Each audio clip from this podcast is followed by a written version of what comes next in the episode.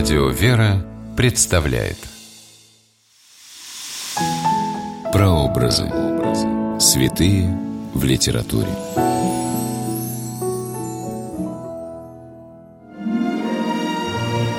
Неповторимым и разным бывает путь к святости.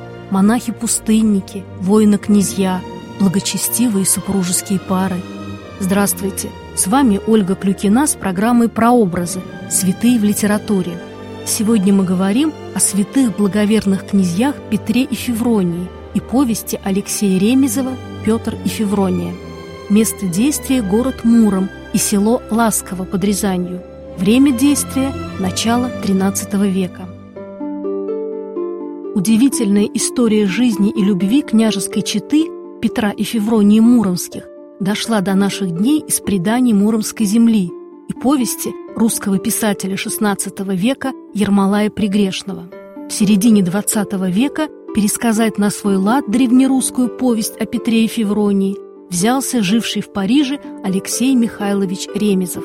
Главными героями повести Ремезова являются реальные исторические лица – Петр и Феврония, которые княжили в Муроме в начале XIII века. К житию муромских князей прибавлены два сюжета из народного фольклора – волшебная сказка об огненном змее и сказание о мудрой деве, загадывающей загадки. По всей Руси искали и никак не могли найти лекаря, который исцелил бы Петра, младшего брата муромского князя Павла.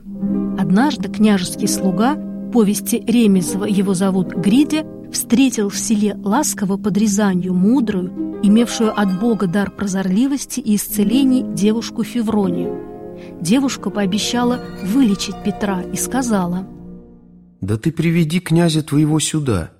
Если будет кроток и со смирением в ответах, будет здоров. Передай это князю». И как говорила она, в ее словах была такая кротость, Петр велел вести себя в ласково. Феврония пообещала вылечить Петра, только с условием – он должен на ней жениться. Петр выздоровел, но выполнять свое обещание не торопился. Покидая ласково, Петр послал Февронии подарок благодарность – золото и жемчуг. Она не приняла. Молча рукой отстранила она от себя драгоценности, а на губах ее была печаль. Несчастный. В Муроме Петр снова заболел, и когда Феврония опять его вылечила, привез ее в город как законную жену. Косо смотрели муромские бояре на Февронию, она ведь была незнатного рода. А когда после смерти старшего брата Петр стал муромским князем, то и вовсе взъелись на безродную княгиню. Тогда Петр и Феврония вместе покинули Муром. Ночь решили провести на берегу, и раздумался Петр, хорошо ли он сделал, покинул родной город, и из-за чего? И с упреком посмотрел на Февронию. «Не ропщи», — сказала Феврония, она без слов поняла. «Будем жить лучше прежнего, ты увидишь». Петр не мог не поверить. В голосе Февронии была ясность.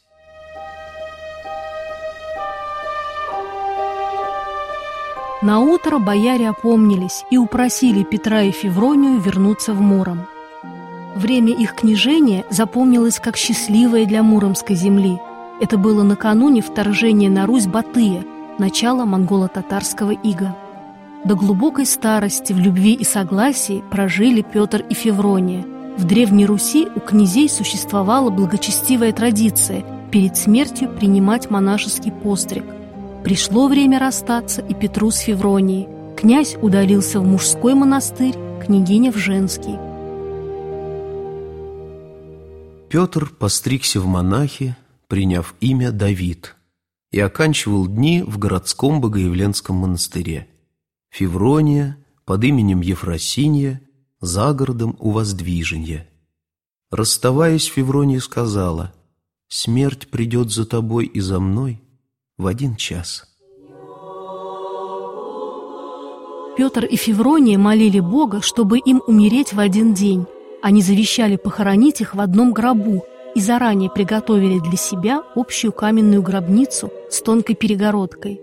По преданию, благочестивые супруги скончались в один день и час. Сочтя погребение в одном гробу несовместимым с монашеским званием, их тела сначала положили в разных обителях, но на следующий день они все равно оказались вместе. И всякий раз на Москве в день их смерти, Петра и Февронии, колокол разносил весть из Кремля по русской земле о неразлучной любви человеческой волей нерасторжимой. День памяти святых Петра и Февронии Муромских 8 июля теперь в России отмечается как День семьи, любви и верности. Повесть о Петре и Февронии Ремезов писал в Париже в последние годы жизни. Русский писатель-иммигрант был стар, болен, одинок и хотел успеть сказать о самом главном – о великой любви и верности до гроба. С вами была Ольга Клюкина. До новых встреч в авторской программе «Прообразы. Святые в литературе».